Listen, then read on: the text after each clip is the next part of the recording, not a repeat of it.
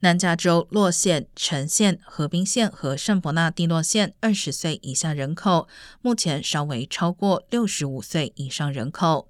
但预估到二零六零年时，这四个县共有近五百万人会达到六十五岁以上，而二十岁以下人口仅为三百六十万人。